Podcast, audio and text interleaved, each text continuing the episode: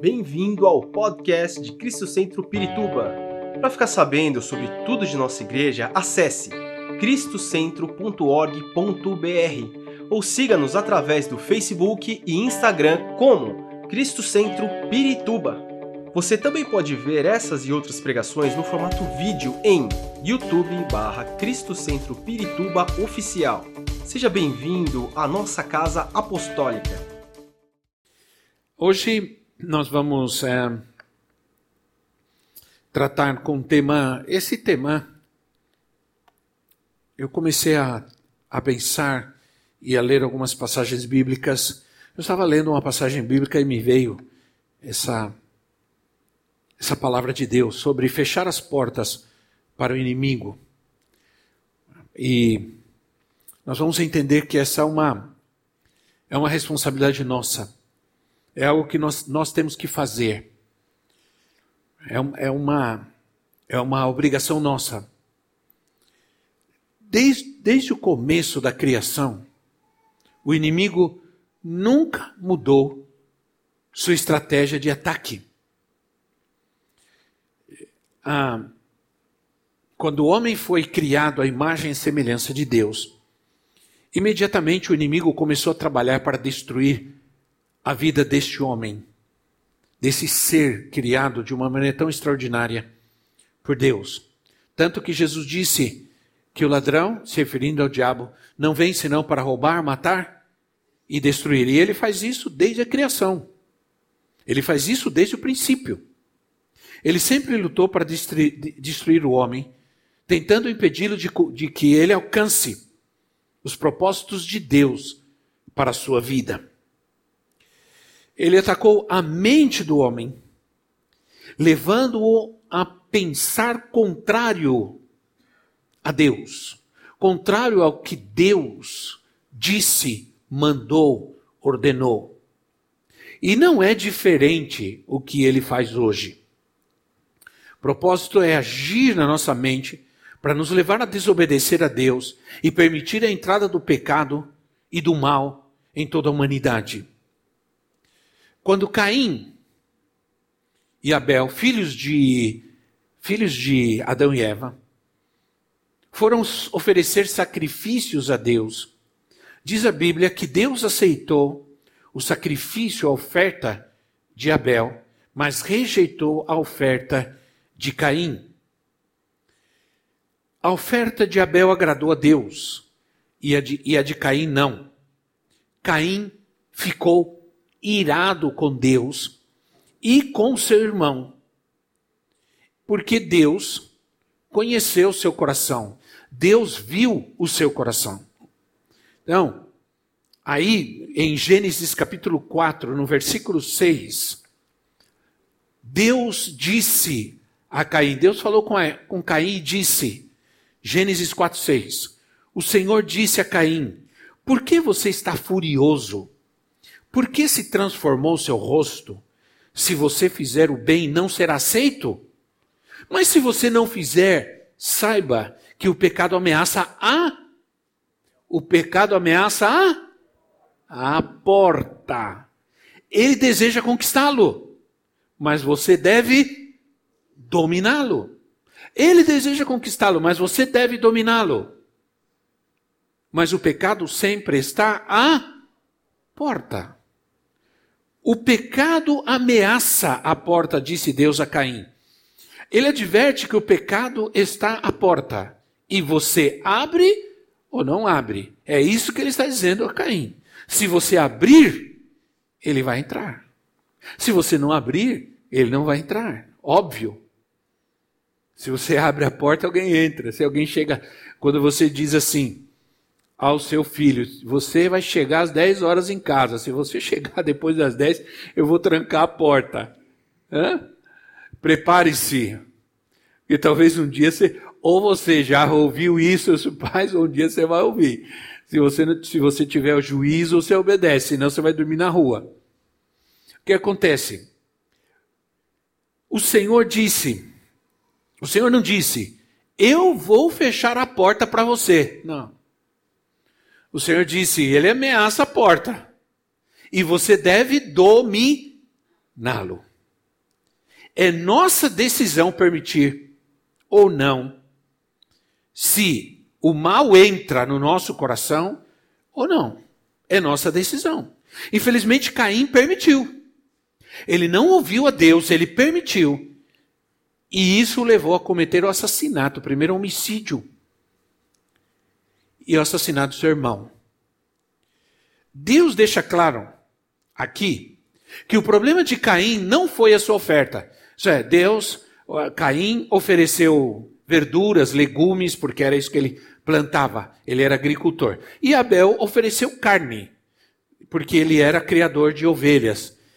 E, e o que acontece? É, por acaso Deus é vegetariano? Não. Deus não gosta de legumes? Não. Na verdade, não foi esse o problema. Porque tem gente que diz, não, porque tem que derramar sangue, porque sacrifício. Não, irmão, está claro que Deus fala ao coração. Deus diz, Caim, o teu problema não é a tua oferta, o teu problema é o teu coração. Você pode trazer uma oferta para Deus de mil reais, se o teu coração estiver mal, se o teu coração estiver contaminado, Deus abomina essa oferta. Não precisa dizer amém a isso. Mas se você pode trazer dois reais, um real você pode trazer com o seu coração santo, com o seu coração obediente, e Deus vai amar essa oferta. E Deus vai abençoar essa oferta. Você pode dizer amém a isso. Como a oferta daquela viúva, da viúva. Moedinhas trouxe, e o Senhor olha e diz: essa mulher deu mais do que todos esses hipócritas aí. Porque o problema deles é que eles vieram, deram muito, mas os seus corações estão impregnados, são sepulcros caiados. Né? Então, é, Jesus, olha, escute, as portas não vencem as chaves. Você, a chave é muito mais importante que uma porta, sim ou não? Porque se você não tiver uma chave, quantos de vocês já perderam a chave e não tinha como entrar em casa? E foi um problema, sim ou não? Foi um problema. Porque como é que faz para entrar? Eu aí eu entro pela janela, pelo buraco, não sei da onde, tudo. Esses dias, eu, nós temos um portão automático. E o portão automático, não sei o que aconteceu, alguém pegou o controle, não sei que coisa, problema que deu. Quando eu cheguei de viagem, não tinha ninguém em casa. Ah, não, eu cheguei de viagem, não tinha ninguém em casa e eu não tinha o controle do portão, não tinha como entrar. E a nossa coisa é alta. Aí eu fui lá, irmã, né? 60 anos de idade, subi a, a, subi na grade, subi lá em cima, subi lá no alto, depois desci, pulei na grama e disse: tô jóia, ainda tô bom para muita, muita jornada. Não quer dizer que eu estou preparado para invadir nenhuma casa, mas pelo menos a minha. Se eu não tiver chave, eu não vou dormir na rua por enquanto. Eu não sei até quando eu vou conseguir pular, que é, que é alto o negócio. Mas acontece que, se você não tem uma chave, você vai ter muita dificuldade para submeter uma porta, para conquistar uma porta, para abrir uma porta, para ter acesso ao que você precisa, para ter acesso ao que você, a, a sua comodidade, você precisa ter uma chave. Não adianta ter um monte de porta. Sim ou não? Me lembro que estou vendo a profetisa chegando, ela em 1900 e, meu filho nasceu em 88. É, aí por quase, fazia pouco tempo para ele nascer, ela estava ela tava bastante já grande. E a gente morava numa casa, nessas casas americanas que não tem fechadura, é, não tem fechadura para lado de dentro. Você puxa a porta, ela fecha, ela tranca. Se só, a, a, só tem, abre pelo lado de fora, pelo lado de dentro não abre. É, tem lógica, porque você fecha, se você esquecer de passar a chave, ela fica fechada. Ela saiu, pela cozinha para fazer o que, não sei o que lá fora. A porta da cozinha trancou, bateu o vento, trancou e a porta da sala estava trancada e a Elisa estava sozinha dentro de casa. A Elisa tinha um ano e poucos meses, oito meses, eh, sete meses. Ela começou a andar para lá e para cá, pegou perfume, pegou não sei o quê. Aí ela quebrou um vidro de perfume e ela olhando pela janela dizia: Elisa, abre a porta, Elisa, abre a porta. E ela não entendia, ou ela não queria abrir a porta, que ela falou, tô, ah, tô na bênção aqui, vou fazer o que eu quero, né? Minha mãe não pode entrar, eu não posso sair. E, e aqueles cacos de vidro espalhado, E ela, com medo de que ela se cortasse, o que, que ela fez? Grávida desse tamanho, ela subiu numa, numa mesa, subiu no telhado da casa, atravessou o telhado para o outro lado e desceu onde tinha uma casa de boneca assim, pulou na casa de boneca e desceu. Grávida, enorme assim. Quando ela me contou, fiquei gelado. Eu falei, Jesus amado, né? Eu tenho uma esposa kamikaze, não é possível, né? Uma esposa voadora. Mas foi um, uma coisa, foi uma experiência. Por quê? Por que isso? Porque faltou a chave. Chave representa autoridade. Chave representa posse. Quando eu tenho uma chave, eu tenho autoridade sobre alguma coisa. Sim ou não? Quem tem chave tem autoridade sobre algo. Jesus fala sobre, sobre isso. Jesus disse: o diabo tem muitas portas, mas nós temos chaves. Em Mateus capítulo 16, versículo 18 e 19. Mateus 16, 18 e 19 diz assim: E eu lhes digo que você é Pedro, e sobre essa pedra edificarei minha igreja, e as portas do Hades não poderão vencê-la. Eu lhe darei as chaves do reino dos céus. O que você ligar na terra terá sido ligado nos céus, e o que você desligar na terra terá sido desligado nos, nos céus. O inferno, o Hades, tem portas, mas o Senhor nos deu as chaves do reino, que é autoridade. Jesus, em João capítulo 10, Jesus fala sobre o porteiro, ele fala, eu sou o bom pastor, o, pastor, o bom pastor cuida das suas ovelhas. E ele, e ele fala sobre o porteiro que cuida da entrada das, da porta das, do lugar onde ficam as ovelhas. Ele diz: o ladrão não entra pela porta. Por que o ladrão não entra pela porta? Porque ali está o porteiro. Há uma autoridade, há uma barreira, há um impedimento. Então o ladrão não entra pela porta, porque a porta está cuidada e a porta é o Espírito Santo.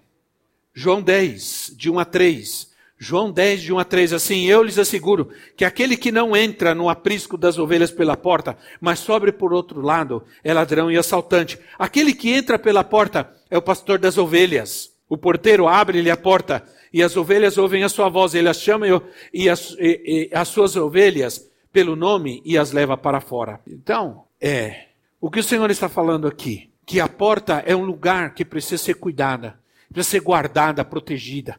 A porta representa a nossa vida. Né? Aquilo que entra pode entrar pela nossa vida e também sair da nossa vida. Eu me lembrei de Neemias.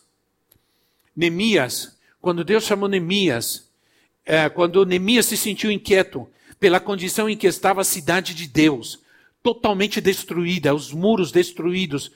E o mais importante, o que me chama a atenção, é que se você lê Neemias, capítulo 1, versículo 3, quando Neemias mostra preocupação, é, Neemias, capítulo 1, capítulo 3, versículo 1, porque Neemias mostra preocupação, e diz o texto que ele mostra preocupação com as portas, com os muros e com as portas. Não adianta reedificar os muros, se não se reedifica ou se reconstrói as portas, porque os muros não são tão importantes e não vão segurar o inimigo se as portas não estiverem reconstruídas. Então diz 3.1 de Neemias, o sumo sacerdote Eliasabe e seus colegas sacerdotes começaram o seu trabalho e reconstruíram a porta das ovelhas. Eles a consagraram e colocaram as portas no lugar. Depois, constru... Depois construíram o muro até a torre de Sem, que consagraram, e até a torre de Raá, ou de Hanael. Olha, que, que coisa mais estranha. Eles vão, primeiro eles colocam as portas e depois vão construindo um muro. Porque não adianta nada um muro sem portas. Tem espaço para o inimigo entrar. Tem lugar para o inimigo entrar. Então eu estou tratando de trazer uma base aqui é, bíblica para você entender o que o Senhor está falando para nós, o que Jesus disse aos seus discípulos, porque a reconstrução da cidade de Deus começou pelas portas. Se nós queremos ver o inimigo fora da nossa vida, nós temos que cuidar de brechas e portas abertas, pelo qual o inimigo pode entrar. Cuidado, fechar essas portas. Há um princípio claro nesses versículos, que é o princípio de atar e desatar, abrir e fechar. Quando nós entendemos isso, entendemos que sempre há uma chave para abrir e fechar uma porta. Sempre. E esse princípio claro é que nós precisamos rapidamente entender. Qual uma das portas que nós vamos fechar? Rapidamente, a mente. A mente é uma porta de entrada para a nossa vida. Qual é a, qual é a chave que pode fechar? Qual é a chave que nós vamos ter à mão para fechar a porta da nossa mente? Para que tanta bobagem não entre hoje. Porque tudo que a gente vê tem o propósito de encher a tua mente de bobagem. Sim ou não? De coisa errada, de pensamentos errados. O inimigo trabalha de uma forma tão, tão intensa nas redes sociais, com o propósito de encher a tua cabeça de ideias loucas. É, a chave para fechar a porta da nossa mente, para não deixar o inimigo entrar, é a confissão da palavra. Essa é a primeira porta, a porta da nossa mente, é a primeira porta que o inimigo tenta entrar. Porque ele sabe se ele conquistar a nossa mente, conquista a nossa vida. A Bíblia diz: aquilo que o homem pensa, isso ele é. Aquilo que o homem pensa, isso é. Isso ele é. E, e Paulo, em Filipenses, no capítulo 4, no versículo 9, eles assim: tudo que vocês aprenderam, Filipenses 4, 9, tudo que, o que vocês aprenderam e receberam, é, ouviram e viram de mim, ponham-no em prática. E o Deus de paz estará com vocês. O grande problema nosso é não é to, todo dia na igreja, domingo, quinta, é, ir à igreja, assistir o culto, ouvir a palavra. Isso até a gente faz. O problema nosso é não praticar aquilo que a gente ouve. A gente aprende. A Bíblia diz que muitos de nós somos ouvintes esquecidos. Ouvimos e esquecemos. Conhece aquela história de que o irmão sai da igreja e sai feliz, chega em casa, oh, foi uma bênção culto hoje, oh, Deus falou tanto. É mesmo? O que foi que Deus falou? Eu não lembro, mas Deus falou.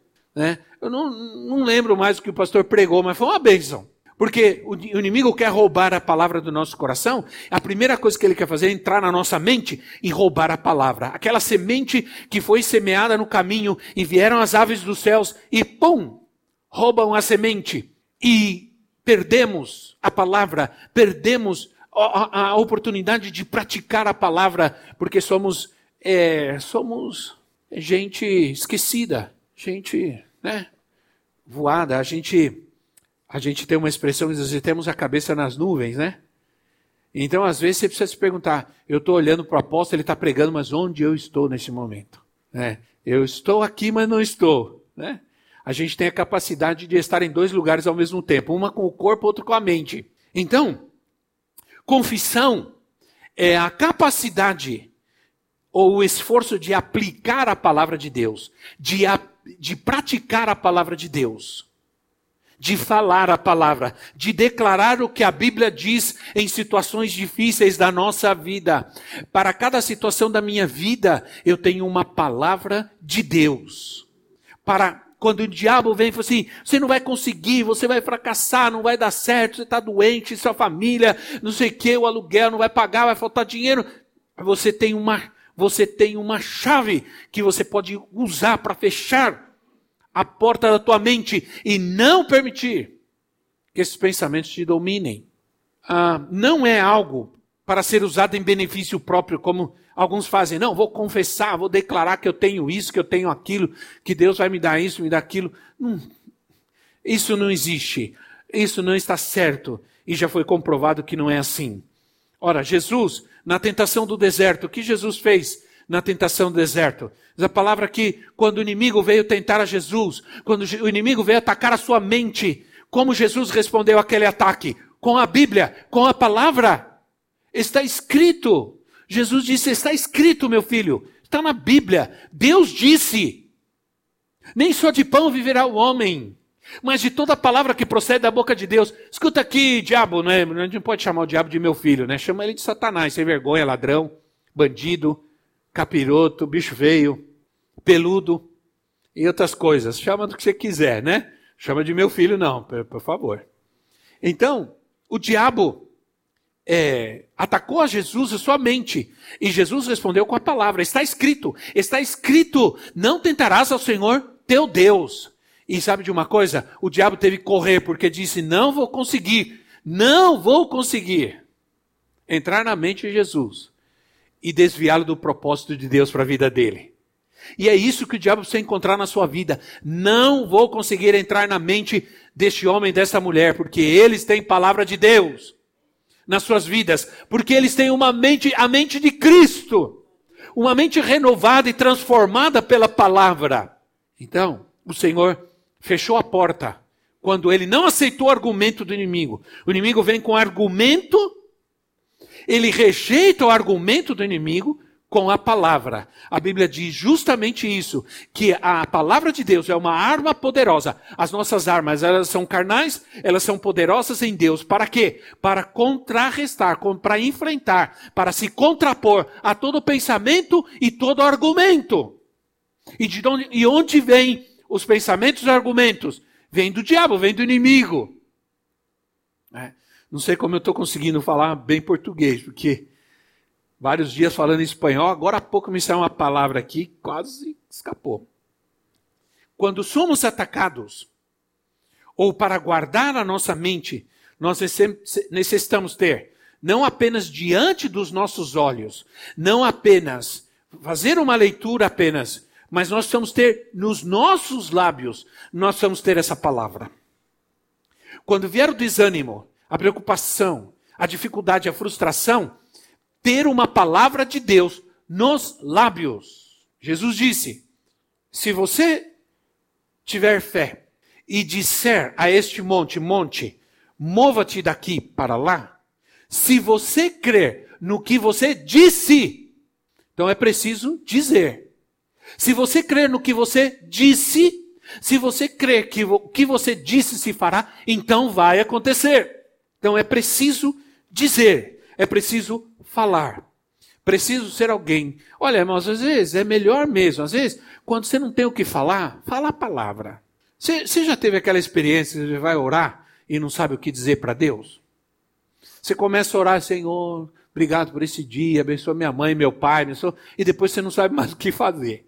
Você não sabe mais o que falar. Passou dois minutos, você acha que, ah, eu vou orar, buscar Deus, vou orar uma hora. Cinco minutos, você não sabe o que dizer para o Senhor.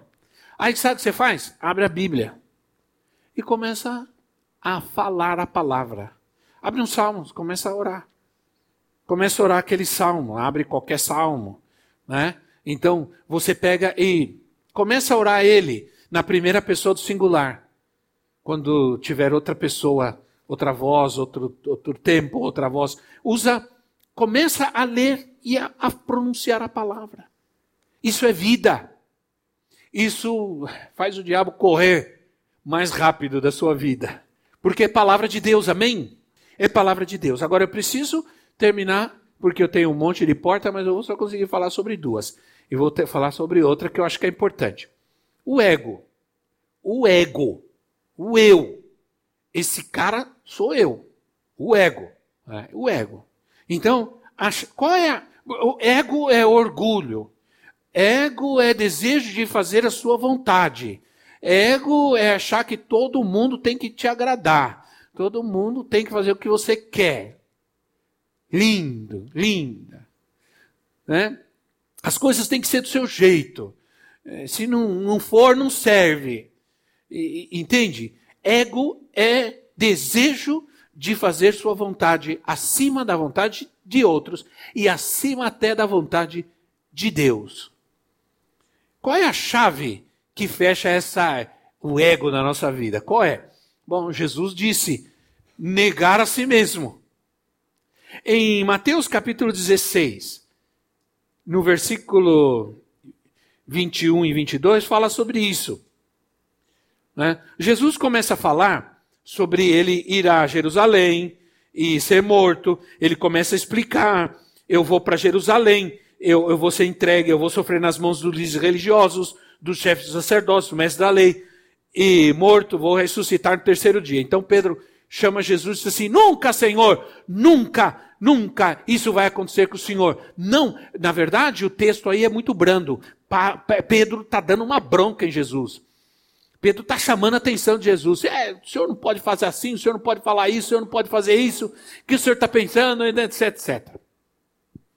Ao ouvir essa essa afirmação de Jesus, Pedro começa a instigar a Jesus, mas a Bíblia diz que quem estava instigando a Pedro era o diabo.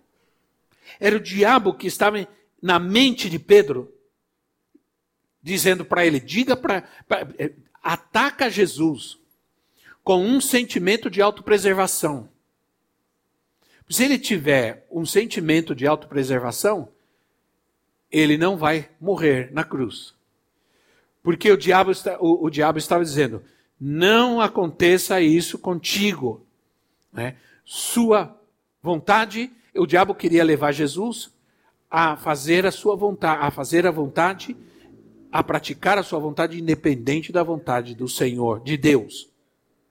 Observe que uma porta do inferno está colocada aí. Uma porta do inferno se abriu. Se Jesus tivesse caído, nós não estaríamos aqui hoje. E Jesus, no versículo 24, capítulo 16, ele menciona a chave. Ele diz assim: Jesus disse aos seus discípulos: Quem quiser acompanhar-me, negue-se a si mesmo, tome a sua cruz e siga-me. Então, a única forma de vencer o ego é negar a si mesmo, mas não é só negar a si mesmo, é tomar a cruz. É tomar a cruz. Cristo reina através da cruz. Foi depois de passar pela cruz que ele se sentou no trono e se tornou rei e senhor. Muito, muitos querem ter autoridade sem cruz. O reino sem humilhação. A coroa de glória sem espinhos. Antes da coroa de glória, ele investiu, ele recebeu uma coroa de espinhos. Antes de sentar no trono da glória, ele morreu na cruz. Ele foi crucificado. Mas nós, nós queremos glória sem sofrimento, a gente quer honra sem dor, a gente quer vida sem problema, a gente não quer sofrer, passar por dificuldades e lutas para alcançar o reino de Deus, mas foi o próprio Senhor quem disse: importa que por muitas tribulações nós alcancemos o reino de Deus. Muitos querem ter autoridade sem a cruz. Não existe. Precisamos nos lembrar que há um caminho Há um caminho diferente para nós. O mesmo caminho trilhado por Jesus deve ser seguido por nós também. Eu sempre digo assim: Jesus chegou e disse assim: quem quiser ser meu discípulo, é, negue-se a si mesmo, toma a sua cruz e segue-me. Tá bom. Mas se você seguir a Jesus, ele vai passar pela cruz. Você não vai poder fugir da cruz. Não é em vão que os doze apóstolos foram martirizados para mostrar que sempre há um caminho, sempre há um tempo de cruz para um tempo de glória. Entende, irmãos? Sempre. Por isso a Bíblia diz assim: ainda que o choro possa durar uma noite, a alegria virá pela manhã. Agora, não é uma noite, nós gostaríamos que fosse o choro, fosse uma noite de uma noite. Né? Não sei quanto tempo dura uma noite para você. Às vezes, para mim, só dura quatro horas, né?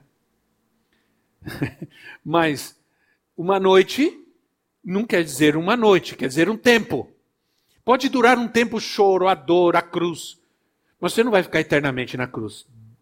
Há um tempo de glória para a sua vida. Amém, irmãos? Há um tempo de cura, de libertação, de resposta de Deus. Aí você diz até quando, Senhor? Não diga mais isso. Não diga, tem hora até quando. Começa a declarar a palavra que às vezes você precisa ouvir a você mesmo. Você ouve a você mesmo. Por isso o salmista disse, ele falou assim mesmo, por que você está abatida, ó minha alma? Ele está falando com ele mesmo. Se você não falar na rua, no metrô, no, tudo não tem problema, ninguém vai te achar louco. Em casa pode falar com você mesmo né? Mas eu tinha um, eu tinha um, ele já faleceu, um, um missionário americano que ele era muito engraçado e ele era um homem assim de Deus mesmo. Ele era e ele era um homem de confissão da palavra. Ele dizia assim: eu muitas vezes vou no espelho porque às vezes eu falo, vou fazer jejum e, o meu corpo começa a reclamar, começa a barriga começa a roncar, começa a ter vontade de comer, porque é assim, sim ou não, irmão? Você pode dormir e sair atrasado para trabalhar de manhã e vai embora para o trabalho e fica sem comer até meio-dia, porque você tem que trabalhar, não deu tempo de comer. Mas se você fala assim, vou jejuar amanhã, aí você já acorda sentindo cheiro de café com leite, pãozinho com manteiga, cuscuz, sei lá eu, o que, que você come de manhã. Né? Então, quer dizer, aí você chega no trabalho, aquele amigo que nunca te ofereceu nada, fala, oh, vamos tomar um café, eu pago. Tudo porque o nosso corpo não quer jejuar. Então ele, explica, ele falava assim: eu vou no espelho e falo assim: olha, ele chamava Dom. Dom. Ele falava no espelho, para ele mesmo, dizia: Dom, eu vou jejuar hoje, mas se você começar a reclamar, eu vou jejuar amanhã e depois também. Aí ele falava que o corpo ficava quietinho. E ele jejuava dia inteiro, bem, sem nenhum problema. Parece uma brincadeira, e é uma brincadeira, mas é um princípio. É um princípio importante. Tratar com você mesmo, tratar com a sua própria vida. Quando as portas do ego estão abertas, o diabo pode agir, influenciar tua vida. Pode querer que você faça a sua vontade em todos os lugares onde você vai. Quer que sua vontade seja feita e, e não fazer a vontade de Deus. A chave colocada no, no versículo 24 é negar a si mesmo. Quando deixamos nossa vontade de lado e procuramos fazer a vontade de Deus, nós fechamos uma porta do inferno e declaramos que o Senhor, que a sua vontade seja feita na nossa vida. Sim ou não? Porque é o que a palavra de Deus disse: venha a nós o teu reino, seja feita a tua vontade, assim na terra como no céu. O Senhor nos ensinou a buscar e fazer a vontade de Deus, mas não podemos fazer a vontade de Deus quando nossa vida está amarrada pelo orgulho, e o orgulho é a raiz de muitos mal, de muitos males, de muitos problemas na nossa vida. O orgulho. Então, nós vamos orar. Esperamos que esta mensagem tenha te inspirado e sido uma resposta de Deus para a sua vida. Quer saber mais sobre Cristo Centro Pirituba? Siga-nos nas redes sociais no Facebook, Instagram e YouTube, ou visite nosso site em cristocentro.org.br.